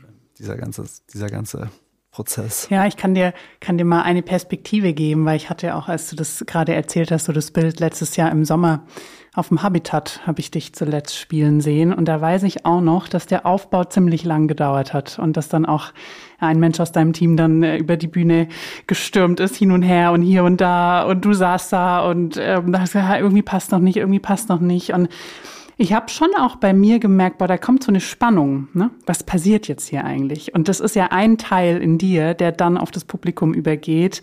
Und dann gleichzeitig schaffst du es aber, dich dann hinzusetzen und loszulegen und dich selber wieder in dein Element reinzubringen. Und das überschlägt sich ja oder überträgt sich auch auf das Publikum. Und ich weiß, dass, also ich habe mich gerade gefragt, ob vielleicht auch nur durch diese Spannung ähm, das dann auch möglich war, sich so in diese Musik zu geben. Und dann war ich auch, welches Lied kenne ich hier eigentlich? Keine Ahnung, irgendwie alle und keins. Aber es war einfach so eine, ja, so eine Experience. Und ich glaube, das, äh, ja, man könnte es nicht planen. Das ja, das stimmt. Vielleicht ist es wirklich so ein Flitzebogen, den man so richtig voll aufspannt und äh, dann kommt genug ja. Energie zustande. Ja, in dem Fall, ich kann mich sehr gut daran erinnern, gab es eine große technische ah, Schwierigkeit. Okay. Und das sind, das sind genau, ähm, das ist das sogenannte Cut-Kabel, das überträgt alle Daten an das, an das Mischpult. Und wenn ich jetzt schon darüber rede, merke ich so, wie, mhm. äh, wie ich eigentlich die, die andere Stimme in die Verteidigung gehen möchte, äh, weil ja, das spielt total gegen, gegen diese ja. Geborgenheit. Ne? Also da ist was, da gibt's wartende Menschen, mhm. da könnte Unwohlsein sein oder da könnten, das könnte ein Super-GAU werden, aber es gibt ja immer, ja, immer solche eben. Probleme. Und ich habe erst mit und ich habe, äh, als ich mit 25 dann beschlossen habe, mein Leben neu anzufangen, hatte ich leider immer noch nicht das Rückgrat, mich einfach dahin zu setzen äh, und offen darüber zu sprechen. Da sind weiterhin diese, äh, keine Ahnung, Versagenssachen und so. Also das ist ja alles weiter mhm. aktiv, ne? Und, und nur, nur neu. Sie sind auf einmal vor dir selbst akzeptiert. Äh, aber ich habe sogar irgendwann angefangen, ab 2017 in der Elbphilharmonie äh, darüber zu mhm. sprechen. Also ich, äh, es gab einen wirklich psychologisch wichtigen Punkt in der ganzen Sache, dass, dass äh, ich einfach ein Stück aufgehört habe in der Elbphilharmonie und ähm, nehmen wir mal so eine klassische Halle, die von Perfektionsdrängen und Geniekomplexen bis unter den, Dachkasten, unter den Dachkasten vollgedrückt ist und äh, einfach aufzuhören und, und sagen wir mal, ich wäre ein klassischer Pianist gewesen, dann wäre das vielleicht sogar mein Karriereende. Aus solchen Blackouts kannst du dich dann ganz schlecht wieder rausbefreien. Da haben Leute drei Jahre für irgendeine Sache geübt und, und äh, jetzt ist es aber so, dass ich einfach dieses Stück aufgehört habe, mittendrin zu spielen. Es gab ein Raunen, äh, also quasi ein gemeinschaftliches Einatmen und es war einzig und allein meine Aufgabe, die Sache mit einer Leichtigkeit oder mit einer Schwere hm. zu versehen. Und ich habe gemerkt, dass wenn ich einfach sage, oh nee, das war irgendwie, es ist nicht so die Richtung, die ich mir gerade für die Elbphilharmonie vorgestellt hatte. Und dann hat das so eine Leichtigkeit, also es war so eine für die ganze, also für die ganze Mannschaft, also die, die, die gleiche Energie, die du gespürt hast auf dem Habitat, so, oh, hier ist irgendwas mhm. in der Luft,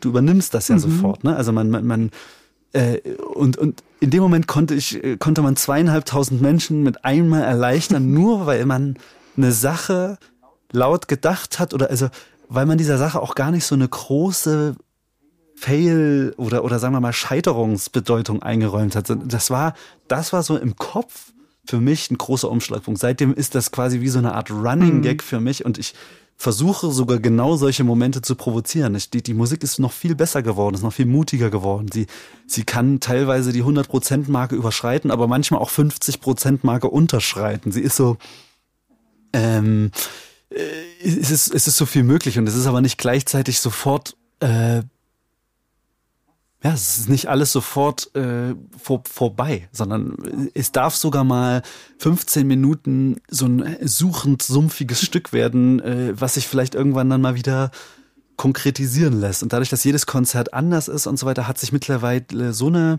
Gleichgesinntheit äh, um dieses Projekt gebildet, dass ich, dass ich, dass ich mich sicher ja. fühlen kann. Und diese Sicherheit kann ich dann aber auch genauso äh, zurückgeben. Mhm. Das sind schon echt, ähm, ich, echt wichtige Prozesse für diesen künstlerischen Total. Prozess. Die sind die, sind die Live-Konzerte. Das sind die wichtigsten Reaktoren, ähm, um, um diese Kunst zu fördern. Es ist gar nicht dieses Zuhause friemeln oder allein am Klavier sitzen, es ist, es ist das, was da passiert. Mhm. Also was da an Raum, Energie und Druck so zusammenläuft, da passieren echt verrückte Sachen mhm. und entstehen neue Stücke und ähm, auch die Persönlichkeit entwickelt sich einfach mit jedem Konzert anders weiter. Wenn man einfach aufmacht, wenn man keine Setlist spielt, mhm. wenn man jeden Tag aufs Neue ähm, diesen Herzaufprozess versucht zu provozieren. Mhm. Und das ist die eigentliche Anstrengung. Oder sagen wir mal, das ist die eigentliche Aufgabe. Anstrengung ist das falsche Wort.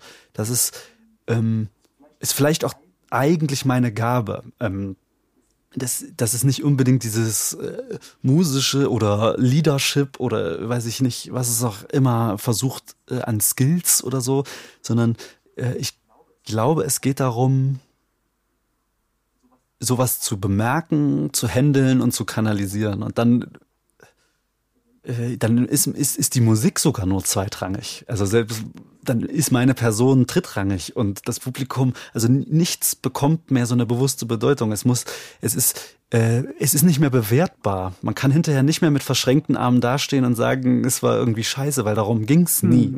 das ist, und das, äh, ich, ich liebe den Prozess des Ent, Endwerdens auch. Am Anfang ist es ja noch so, man bezahlt irgendwie, äh, keine Ahnung, mittlerweile bis zu 40 Euro Eintritt irgendwo und ein paar Leute äh, erwarten etwas und du sitzt dann auch noch höher als der Rest auf einer Bühne. Ne? Also eigentlich so die, die, die, die Zeichen vorab zeigen eigentlich, dass du jetzt was liefern müsstest. Und was ist, wenn man aber genau das äh, aushebelt? Hm. Und, und da sucht, das ist quasi irgendwie gerade immer noch meine, meine Hauptmotiv, mhm. Äh, das, das zu ent, das zu, das zu schwächen, diese Denke darum, dass man, ähm, ja, also dass man mit Fähigkeiten oder mit ähm, das ergibt, dass wenn man einmal in dieser dreidimensionalen Welt angekommen ist, ist das andere wirklich nur noch, es ist überhaupt nicht mehr, diese ganzen menschlichen Sachen sind dann gar nicht mehr wichtig. Also dass, dass man und es, es, mhm, es kommt so bei mir auch an, dass es eine unfassbare Gegenwärtigkeit dann ist. Äh, also alles, alles Kontextuelle ist gegeben, ähm, also oder in dem Moment, in dem Kontext ist alles gegeben, was es braucht. Sei es das Publikum mit all dem, was das Publikum trägt, sei es die Musik, äh, die du mit deinen Fähigkeiten natürlich auch zum Klingen bringst, äh, sei es der Raum, in dem es dann auch geschieht. All das ist vorhanden. Nur das, was es allerdings ausmacht, ist dann die Gegenwärtigkeit.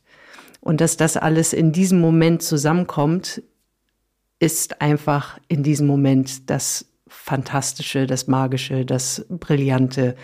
Äh, und es lässt sich auch nicht wieder nachmachen. Ähm, sowieso nicht, wenn man im Tonstudio ja. wäre. Und genauso ließe sich dieser Moment, ist natürlich logisch, ähm, nicht nochmals reproduzieren.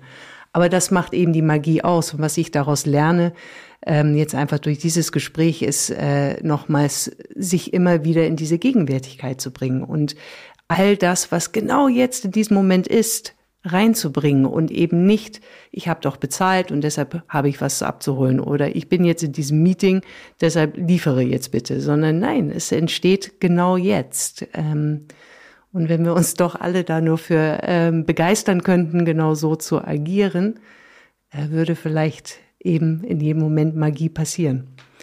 Äh, aber Schön, sehr, sehr, sehr, sehr schön gesagt, ja. Das, ich werde oft gefragt, so, oh Mann, das ist ja dann auch so anstrengend, die Tour, oder das ist, äh, das sind ja so viele hintereinander, du, äh, äh, ich beantworte das halt auch immer wieder mit so, mit so ähnlichem Kontext. Mhm. Das, das ist, das ist nicht so. Also das, in dem Moment, wo man das dann machen kann, also nach dem Konzert bin ich ja, es ist so ein bisschen wie nach dem Schwimmen. Man ist eigentlich vitaler hinterher als, als vorher. Man ist gesünder hinterher als, als vorher. Also für mich ist das, ähm, also diese Verausgabung, oder es haben sich jetzt so viele Sachen über die Pandemie angestaut. Also ich bin wahrscheinlich jetzt in einem giftigeren Zustand, als ich es nach der Tour sein werde. Und ich freue mich, dass dann halt ähm, mit allen Menschen ähm, ja, zu verhandeln. Also überhaupt diese stetige Verhandlung ist halt einfach das, worum es hm. geht. Und das ist auch das, was äh, zum Beispiel während so einer Pandemie die, die, die Kunst aufs Härteste bedroht hat. Ne? Also es geht gar nicht nur darum, dass so, äh, oh ja, das Publikum hm. fehlt oder die Leute, die zuhören oder so. Das ist, das wäre zu einfach gedacht. Es geht um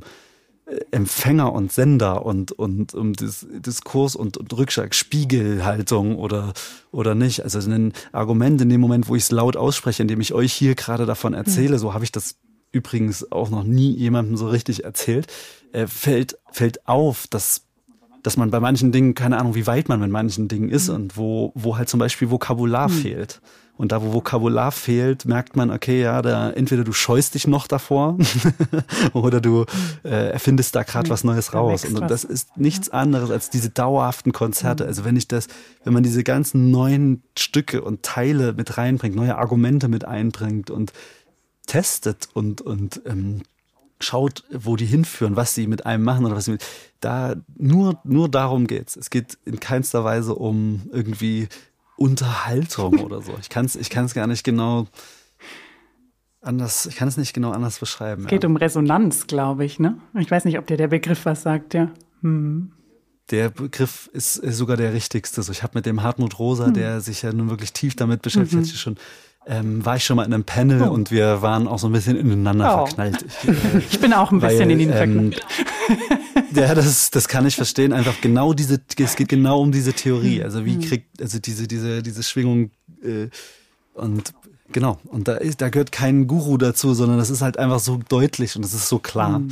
ähm, äh, dass ja, das, das, das verstehen zu wollen oder wie diese Systeme funktionieren und ja, als ich von dem elfjährigen Jungen am Klavier erzählt habe oder so, da hat er, er direkt übernommen damals äh, die Geschichte und hat sie hat sie äh, in seinen philosophischen Kontext eingeordnet und das war auch äh, sehr bewegend. Aber ja, genau. Resonanz ist ein ist, ist der perfekte, eigentlich der perfekte Begriff dazu. Gut. Ich glaube, wir könnten unendlich weitermachen. Aber es ist auch ein schöner Moment, um auch die Zeit zu achten und vielleicht ähm, unseren letzten Keks zu nehmen. Möchtest du ihn nehmen? Ich kann ihn, auf, ich kann ihn gerne nehmen dann. Mhm. Wir haben nämlich immer bei unseren Gästen einen kleinen Abschlussritual. Und zwar siehst du hier einen Glückskeks und ich mache ihn für dich auf und dann werden wir sehen, was da für ein Spruch drin ist und dann wäre es äh, Genau, wäre es äh, ein Wunsch von uns, dass du gerne diesen Spruch dann nimmst und sagst, was lehrt uns denn dieser Spruch auf, in Bezug auf dieses Gespräch, was wir gerade geführt haben. Mal sehen, ob der Glückskeks uns ähm, Gutes in die Karten spielt. Ähm, sind immer so klein, dass sie echt. Ja, ein großes, nochmal noch mal ein großes Statement jetzt zum Schluss genau. mal sehen. Einmal auf Englisch. Oder auch nicht. Das ist ja auch immer offen, was da rauskommt. hm. Also, der Glückskeks sagt, sie finden den richtigen Ton und überzeugen alle von ihren Plänen. Oh, okay, also ich glaube, wir brauchen nicht. ich weiß nicht, wir, wir, brauchen wahrscheinlich nicht mehr viel äh, erklären darum, aber äh, das wäre ja, also ist ja der Best Case von Glückskeks. Der hat mit, mitgespielt. ich äh, kann, kann dem nichts mehr hinzufügen, sagen wir es eher so rum. Es ist, ähm, äh, bildet wirklich unser letztes, letztes großes Statement. Krass. Es ist immer wieder so schön zu sehen, dass es genau das kommt, was wir brauchen. Äh, aber ich kann dir nur zustimmen. Ich glaube, es braucht nichts mehr hinzuzufügen. Ähm, nee, wunder, wunderschön. Also, ich, äh, es war ein, ein wirklich ein Gespräch, wo ich so eingesunken mhm. bin und äh, diese, diese sowohl Bilder, beschriebene Bilder von dir mitzunehmen. Ich war schon fast so, jetzt will ich noch die Musik im Hintergrund hören mhm. und, äh, und das äh, noch zu bekleiden. Aber es war wirklich ein sehr, sehr schönes und unfassbar offenes äh, und ein Riesendank, dass du dich so gezeigt hast. Vielen, vielen Dank dafür. Vielen Dank auch. Und ich hatte das vorab überlegt und habe es jetzt eigentlich verworfen, weil ich dachte, irgendwie passt es nicht mehr. Aber jetzt, wo Julia das sagte, wenn wir jetzt einen Song einspielen wollen würden, wenn wir das machen können, dann kannst du ja auch gleich sagen, hm, welcher Song wäre das denn? Wer kommt dir in den Sinn? Ich habe jetzt ähm, an Lu äh, komischerweise, ich habe jetzt einfach nur assoziativ an Louvre ah, gedacht. Ich habe da auch schon dran ähm, gedacht, weil Als du diese Bilder beschrieben ja, hast, wie du, wie du dort entlang rennst, sozusagen auch, ja. ja. Ja, weil das nach so einer, also oder beziehungsweise nach so einer Erkenntnis oder beziehungsweise ähm, der, der Aufbruch ist oder ähm, und ich weiß nicht, passt, passt auch ganz gut, passt auch ganz gut dahin. Ja. ja. Dann an Björn. We'll find it for you. Cool. Genau. Vielen, Björn ist äh, die Person, die uns im Hintergrund mit dem Schneiden hilft und er wird dann diesen Song einarbeiten. Schön. Ja. Vielen Dank. Vielen, vielen Dank, ja. Ich danke euch auch. Und genau, wünschen dir auf jeden Fall eine ganz tolle, eine ganz tolle Tour und äh, dass du uns allen in all deinen Möglichkeiten in all deinen Formen ähm, uns immer wieder in diese Gemeinschaft auch bringst und in die Resonanz dessen, was gerade ist.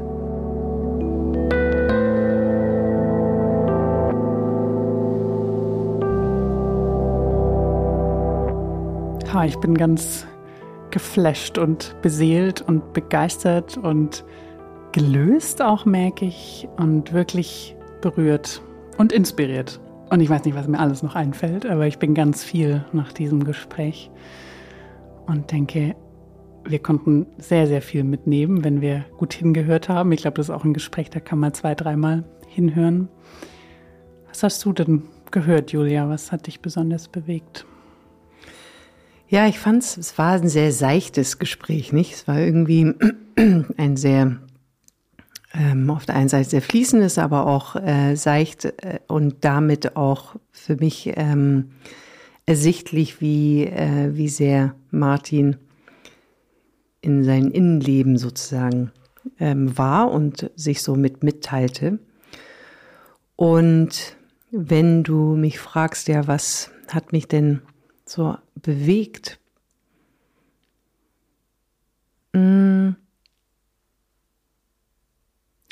Es sind so zwei Sachen. Auf der einen Seite, was mich bewegt, ist einfach diese Ehrlichkeit und die, ähm, die Authentizität, wie er mit sich selbst umgeht. Hm. Und äh, wie sehr er äh, in sich forscht und sich ehrlich begegnet. Also äh, die, dieses Bild kennen wir zu gut, wie ähm, eben die Zwiebel und die Zwiebel mehr und mehr abschälen, bis man wirklich zum Kern kommt. Und ich fand, er hat uns äh, damit in seinem Leben des Zwiebelschälens mitgenommen.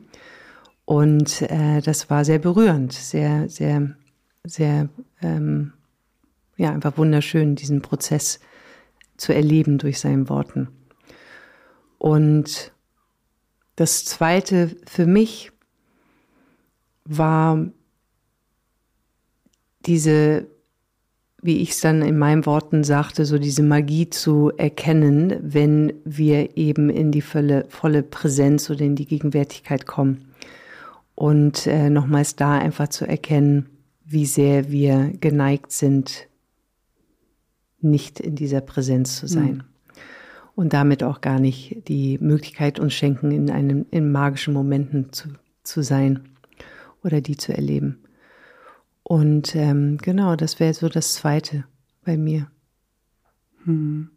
Da kann ich schön anknüpfen, weil ich fand es auch bemerkenswert, wie er das eben sehr realistisch glaube ich, realistisch auch beschrieben hat, wie es eben ist, dass es keine leichte Arbeit ist. Und dass, wie du es gerade gesagt hast, diese Präsenz und diese Entfaltung kann ja nur zustande kommen, weil er ganz viel dafür tut und weil auch das Team ganz viel dafür tut, dass es immer wieder möglich ist. Und gleichzeitig ist dann durch diese Präsenz auch dieses Fallenlassen möglich, weil ich glaube, dass das, was er für sich beschreibt, was ich dann auch beschrieben habe aus Publikumssicht, ist ja auch für das Team möglich, nur weil er eben sich so sicher ist in seiner Unsicherheit. Und das heißt nicht, er ist unsicher, aber er ist sich sicher, ich werde das nicht unter Kontrolle haben. Und ich glaube, dieses Paradox, dieses scheinbare Paradox ist das, was unfassbar viel Sicherheit ermöglicht. Und diese Sicherheit strahlt ab auf ihn selbst, auf seine Kunst, auf das, was er tut, auf das Publikum, aber eben auch auf die Menschen, die er ja führt in dem Moment und die alle auf ihn blicken, die auch, wenn man Aufnahmen kennt, ja ganz nervös hinter der Bühne sitzen, bis es losgeht. Also die diese Anspannung haben, bis sie wissen, okay, jetzt läuft es und jetzt ist er eben in dieser Präsenz. Und wir können uns darauf verlassen. Und ich glaube, das ist eines der sehr, sehr vielen impliziten ähm, Messages, die aus diesem Gespräch kamen. Deswegen sage ich, ich glaube, wenn man gut hingehört hat, konnte man wirklich auch als Führungskraft unfassbar viel mitnehmen aus diesem Gespräch und auch, glaube ich, in so einer schönen Offenheit, dass es in viele Deutungen für einen persönlich gehen kann. Und ich glaube, hier wird es uns wirklich mal interessieren. Also wenn ihr uns Rückmeldungen geben mögt, wenn ihr uns schreiben mögt, was habt ihr denn für euch, gerade wenn ihr in der Führungsrolle seid, was habt ihr denn für euch rausgezogen in diesem Gespräch? Was hat euch vielleicht bewegt? Was hat euch vielleicht auch zum Umdenken angeregt oder was hat euch inspiriert? Um auch mehr vielleicht in diese Präsenz zu kommen und auch mehr die eigene inner, innere Welt auch ähm, in den Blick zu nehmen. Ja, ich glaube, da freuen wir uns dieses Mal besonders. Und ansonsten danken wir immer, wie wir immer äh, danken, dass ihr uns zugehört habt, dass ihr dabei seid, dass ihr uns unterstützt und ja, für alles weitere. Bis zum nächsten Mal. Bis zum nächsten Mal. Vielen Dank.